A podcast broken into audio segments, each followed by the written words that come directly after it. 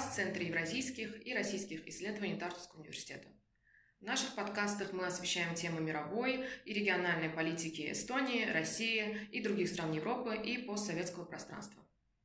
Меня зовут Фидан Вали, а в нашем сегодняшнем выпуске мы рассмотрим войну между Россией и Украиной с призмы феномена, известного как жизнестойкость, то есть на английском это resilience – этот концепт э, достаточно многогранен, и в дискурсе Евросоюза, точнее на тот момент европейского сообщества, он появился в 70-х годах э, прошлого века для описания внутренних проблем развития стран и процесса их преодоления.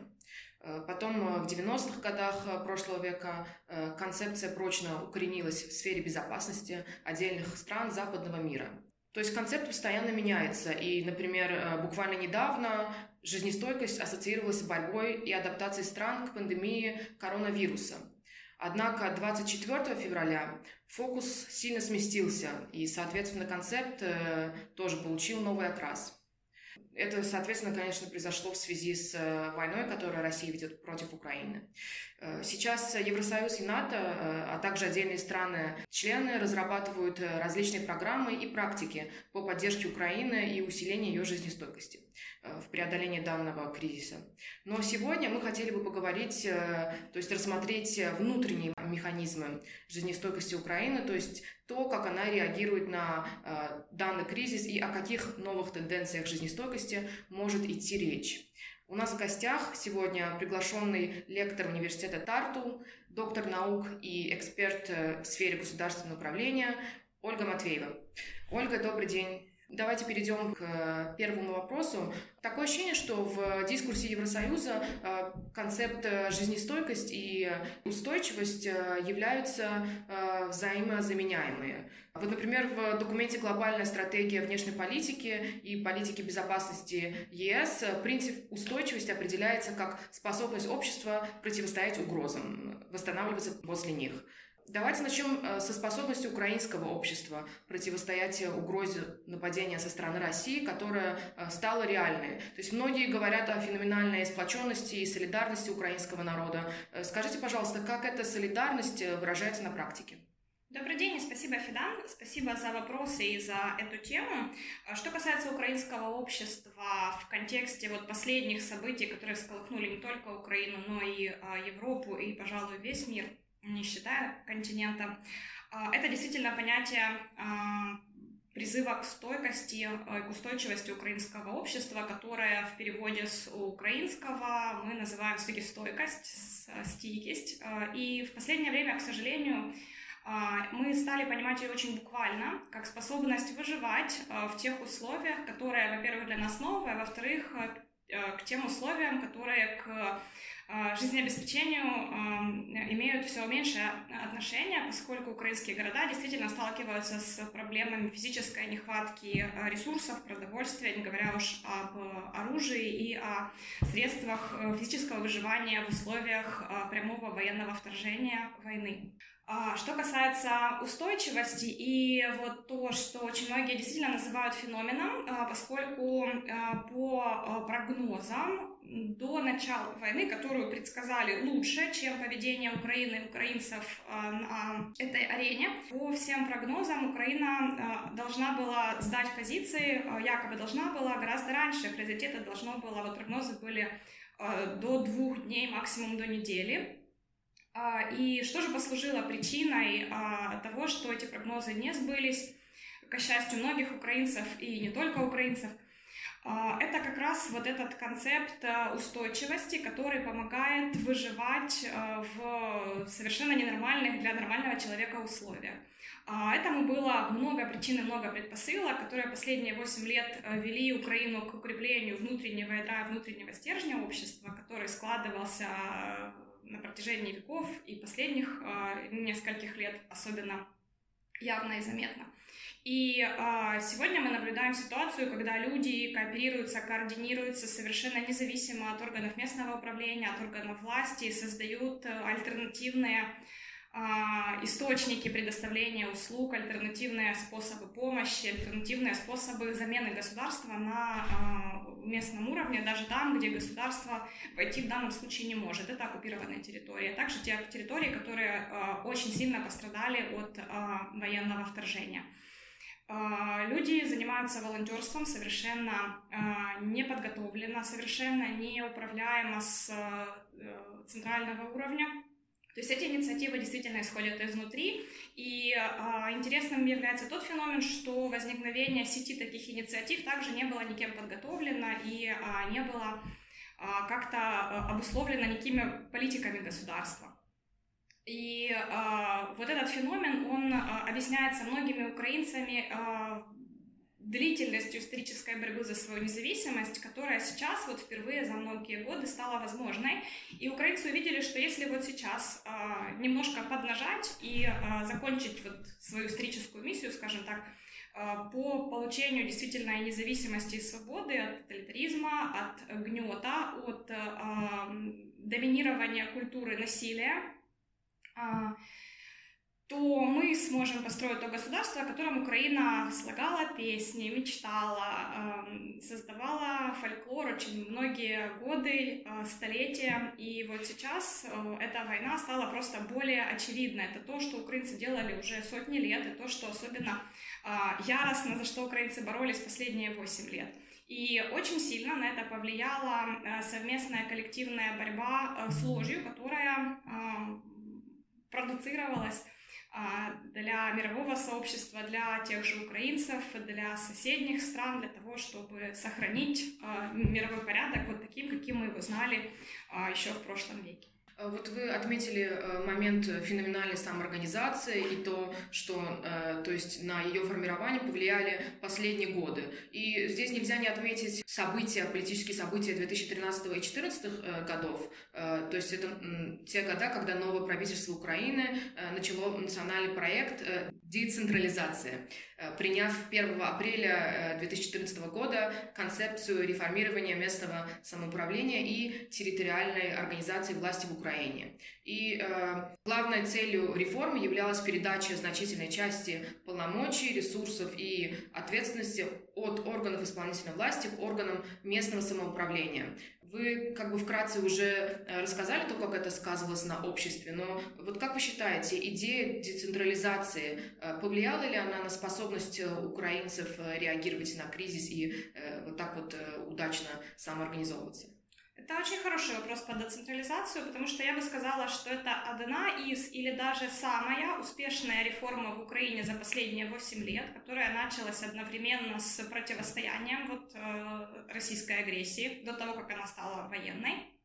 А, а следующая реформа будет диджитализация, но все-таки базовым вот кирпичиком в построении вот этой вот э, цепи солидарности украинцев, э, способности самоорганизовываться, формировать альтернативные, дополнительные, ну я бы не называла их альтернативные, скорее вспомогательные правительству а, органы. а, самоорганизации и управления местными делами.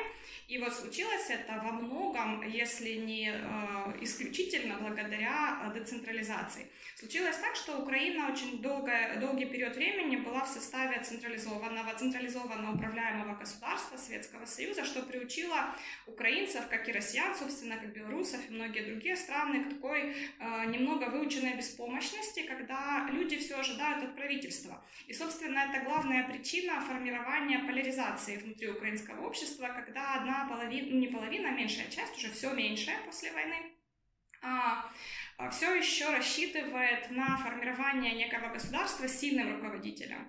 И, с другой стороны, все большее количество украинцев э, понимает, что сильный руководитель это и есть украинец. То есть, чем сильнее э, становится каждый украинец, чем сильнее будет государство, и от президента в этом плане зависит все меньше. И, соответственно, на первый план выходят органы местного самоуправления.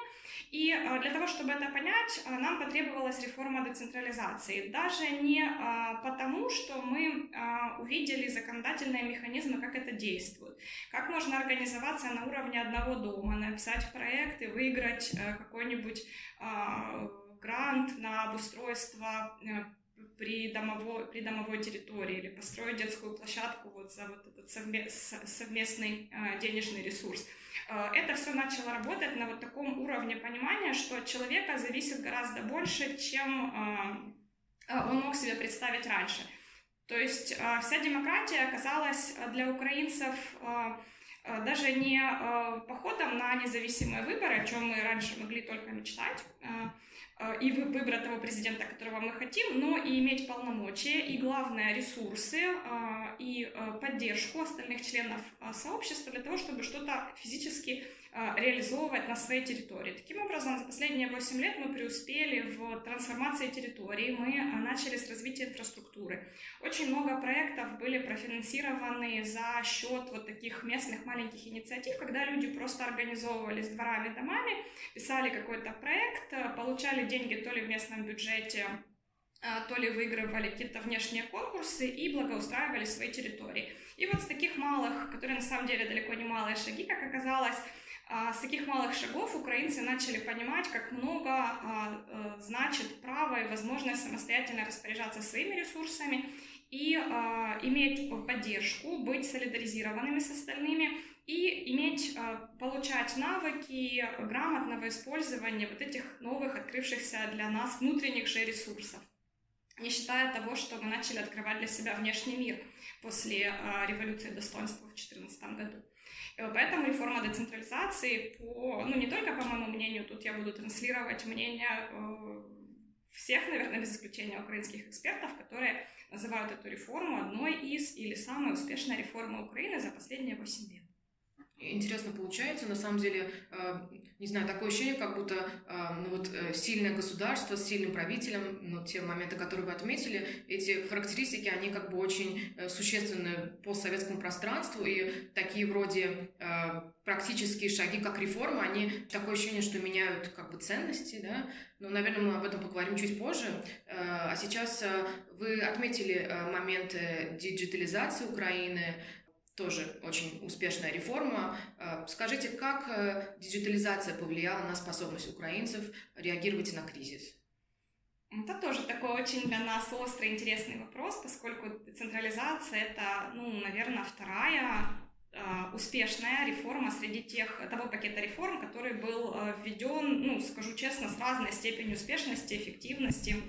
А, вот диджитализация позволила, помимо того, что она дала множество возможностей а, использовать ресурсы государства более эффективно, а, обеспечивать обратную связь с населением, дала возможность населению прямым и непосредственным образом принимать участие в процессах формирования местных политик, влиять на государственную политику. Вот сейчас, например, мы в своих телефонах в приложении DIA мы, DIA мы обсуждаем, нужно ли украинцам оружие. То есть сейчас э, только от украинцев э, и от э, мнения большинства будет зависеть, станет ли Украина в полной мере милитаризированным государством. То есть здесь не президент уже будет решать, а в первую очередь он обязан будет послушать украинцев. И э, таким образом, на примере вот таких а, маленьких, которые на самом деле не маленькие, а очень значимые шаги, потому что все большое складывается из э, качественно построенного малого. Это как негласный референдум получается. Да, да. И вот помимо референдума мы получили возможность, кроме того, что э, пользоваться услугами прямо в своем телефоне, экономить массу времени на а, походы по всем кабинетам, мы а, постарались учесть опыт а, Швеции, опыт Эстонии, которые очень нам помогли с программным обеспечением и с а, показательными кейсами того, как все это должно быть устроено. Так вот, что это дало украинцам в плане формирования э, жизнестойкости, устойчивости, вот новых ценностей. Оно дало понимание причастности и понимание того, что необходимо во всем этом разбираться. Не просто гордиться тем, что вот кто-то это построил, вот мы выбрали президента, и президент что-то там сам делает – мы получили массу платформ взаимодействия, на которых мы заинтересованы работать. И чем меньше мы знаем, а, тем больше времени мы теряем, которое мы могли бы строить. И вот а, каждый украинец все быстрее приближается к пониманию того, что нужно учиться. А, это повышает рейтинг и статус компьютерных специальностей. Все больше украинцев осваивают те возможности, которые раньше казались людям закрытыми. Это уменьшает а, межвозрастные разрывы, межгендерные разрывы. То есть это те изменения, которые качественно влияют и на отношения в обществе. Отбрасывая технологии, то, с чем мы остаемся а, в семьях, в своих а, маленьких а, коллективах и компаниях, это способность а, совместно принимать какие-то решения и что-то делать на благо своего общества с использованием вот этих а, более удобных технологий, чем те, которые всегда а, были у нас в очень ограниченном объеме.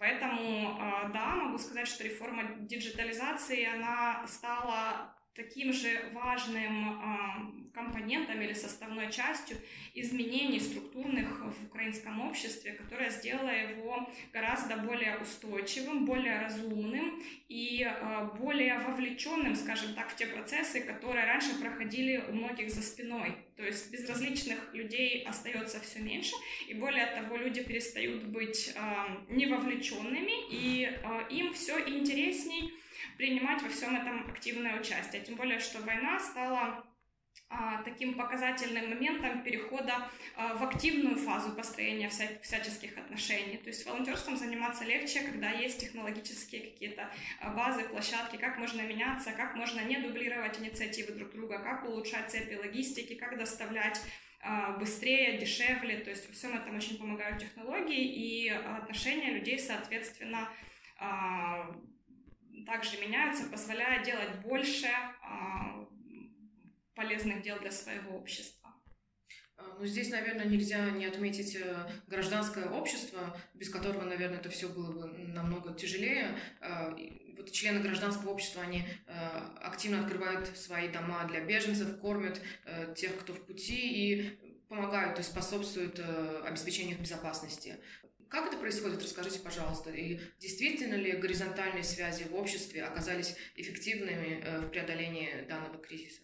Тут я бы э, немножко отослала, сослалась бы э, на первый вопрос, почему вот этот феномен стойкости украинцев, он так позитивно играет на результативности ведения тактики воен, военной противостояния российской агрессии в Украине. И без украинского общества такие результаты были бы невозможны при всем а, уважении и отдавая дань украинской а, армии. Нужно сказать, что украинские волонтеры и просто жители городов сыграли, а, ну, если не ключевую, то очень значимую роль в истории вот, этой, вот этого противостояния. Очень много историй у нас э, новых связано с тем, как люди э, пытались остановить технику фактически без оружия российскую, как они э, пытались остановить танки массой, как они поддерживали украинскую армию, которая заходила в села, фактически обеспечивая им полную поддержку, полный пансион, питание, то есть чтобы они не думали о том, как организовать свой быт. Тоже такая абсолютно новая украинская практика, при том, что никакого распоряжения от руководства, от президента, от органов местного самоуправления не поступало. Людям говорили идти в убежище, а люди шли, помогали рыть окопы военным. Они носили им еду, эти случаи зафиксированы, очень много таких случаев. А также не военные города, такие как, например, Днепр, а, встретили, стали настоящим хабом помощи переселенцев, встречая людей с востока и юга Украины, которые бежали от войны. И не а, однократные случаи, вот такие мы сейчас фиксируем, когда люди, а, которые жили и живут в Днепре, коренные, сдают бесплатно или просто отдают свои квартиры на неопределенное а, время беженцам, семьям беженцам, а сами переезжают к родственникам, к родителям. А, люди совершенно бесплатно а, делятся товарами, едой а, в многих университетах и в, в других организациях существует такая практика перечисления дневной, недельной, месячной зарплаты на нужды армии. То есть эта вся практика, она никак не а, руководится ни руководством страны, ни руководством этих организаций. Это инициатива людей, и также кто-то один начинает, и все моментально подхватывают и поддерживают. И тут скорее вот люди стали такими голодными до хороших идей. Если один а, человек инициирует, это быстро становится такой цепью хороших дел внутри общества, внутри какой-то одной организации, которая очень быстро распространяется. Вот так случилось с волонтерством, и а, это тянется на протяжении, наверное, 8 лет войны, потому что мы считаем, что война идет 8 лет, и активная фаза состоялась 24 февраля. Мы уже вкратце упомянули ценности, но очень часто, в принципе, идет речь о том, что данная война, она повлияла на изменение ценностей украинцев. Здесь это звучит, возможно, громко, потому что ценности это, наверное, такое понятие укоренившееся, в принципе, то есть оно формируется годами, а здесь э, несколько месяцев, и действительно ли возможно вот за несколько месяцев вот, перекроить э, какие-то, какую-то систему ценностей, и э, действительно ли это происходит? И если да, какими будут последствия для государства и общества, а также для индивида? Я думаю, при всей громкости вопроса здесь ответ «да», а, потому что э, тот стресс, который общество коллективно пережило с началом активного военного вторжения, он изменил э, образ жизни, образ мыслей, он изменил э, мироустройство внутри вот, украинского общества. И э, каждый украинец понимает, что вернуться э, назад, на 23 февраля, мы уже никогда не сможем. То есть мир в Украине, Украина, украинцы будут совсем другими, когда закончится война, потому что та жизнь внутри жизни, которую пережил каждый украинец за это время, она изменила а, Украину, украинцев на уровне индивида, изменился каждый человек. А, естественно, каждый украинец сейчас хочет мира, хочет победы, мира через победу хочет стабильности, хочет восстановления городов. И вместе с тем, а, что феноменального произошло а, и в чем очень помогло коллективное сопротивление, это преодоление стигматизаций, это преодоление разрывов а, всяких разных. То, над чем политики долго и не всегда успешно боролись обычными методами. И также это устранения, скажем так, поляризации политической. А, мы больше не делим Украину, украинцы больше не делят Украину на пророссийскую э, там, или западную, восточную. Теперь появилось э, целостное и индивидуальное понимание того, что жить на своей земле — это довольно э, дорогая и тяжело достающаяся роскошь которую украинцы, эм, ну, не принято было ценить в Украине, что-то казалось само собой разумеющимся. Когда идут ожесточенные бои за каждый сантиметр земли, э, ценность вот этой земли как ресурса и ценность эм, нации, ценность э, государственности. Она ощущается очень остро каждым украинцем, и мы понимаем, насколько важно а, не просто сохранить, а усилить, приумножить, развить, показать, найти поддержку вот всем тем а, ценностям, которые мы смогли сформировать. При этом произошел а, такой феномен отказа от экономических благ. То есть ред, редкие украинцы остались, которые сейчас стремятся как-то заработать, заработать денег, преуспеть и э, взять что-то для себя. И появилось ощущение, что вот э, националь... наша национальная принадлежность, она все-таки на первом месте. В первую очередь мы украинцы, как сказала жена президента нашего, во вторую очередь э, мы уже личности индивидуума. И вот коллективная работа на победу, она повлияла действительно на эти новые ценности. И теперь украинцы, не договариваясь, хотят одного. Они хотят развития, хотят мира через победу, они хотят европеизации, хотят законов, а, хотят а, стандартов, хотят высокого уровня жизни за счет своих же вложений, труда и ресурсов, потому как наступило моментальное осознание ценности ресурса, который вот дан нам природой, территорией, и, а, естественно, государство и люди изменятся после войны, как только мы обретем покой, а, как только утихнет война, очень долго мы будем а, справляться с последствиями разрушений. Очень многие поля заминированы, это сказывается в нашем сельском хозяйстве. Я думаю, что промышленный продовольственный кризис будет длиться в Украине очень долго, даже если поддержка не будет останавливаться. А, однако в строительстве любого государства очень важны такие факторы, как политическая воля руководителей, а, желание исполнителей. Исполнителями стали все жители Украины сейчас практически без исключения, и ресурсы. И вот если самым проблемным всегда для украинцев остаются ресурсы, то есть где взять на все это деньги, то впервые в истории Украины мы пришли к пониманию, что вот первые два фактора у нас появились внезапно. Политическая воля руководства — украинцы больше не выберут руководителя, который не хочет работать, и желание делать все руками на уровне индивида. То есть все люди э, выйдут на улицы, и я уверена, что они начнут своими руками э, что-то делать, отстраивать, потому что такие практики уже имеют место в освобожденных селах. Поэтому, да, государство и общество, я думаю, что изменится радикально в лучшую сторону, и это вопрос времени. Будем ждать и надеяться на лучшее. Огромное спасибо, Ольга, за интересный разговор и за очень э, тщательный обзор ситуации. Я напомню, что это был подкаст Центра евразийских и российских исследований Тартовского университета. Оставайтесь с нами и ждите новых выпусков. Спасибо и до новых встреч.